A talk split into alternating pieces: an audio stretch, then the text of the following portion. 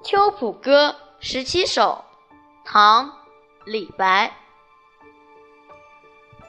愁作秋浦客，强看秋浦花。山川如扇线，风日似长沙。在秋浦作悲愁之客，强看秋浦之花。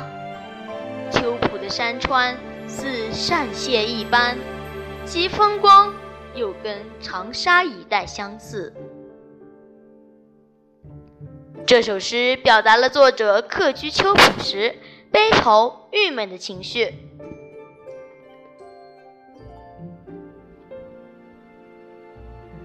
《秋浦歌》十七首，其十五，唐·李白。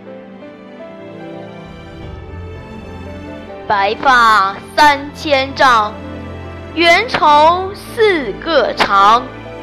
不知明镜里，何处得秋霜？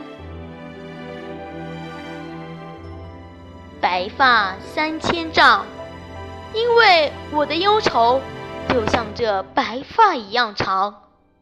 望着明镜中的白头，恍然不知。何处的秋霜落在了我的头上？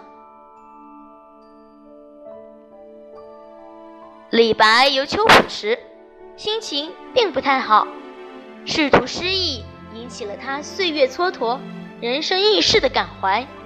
这首诗就抒发了这种感怀。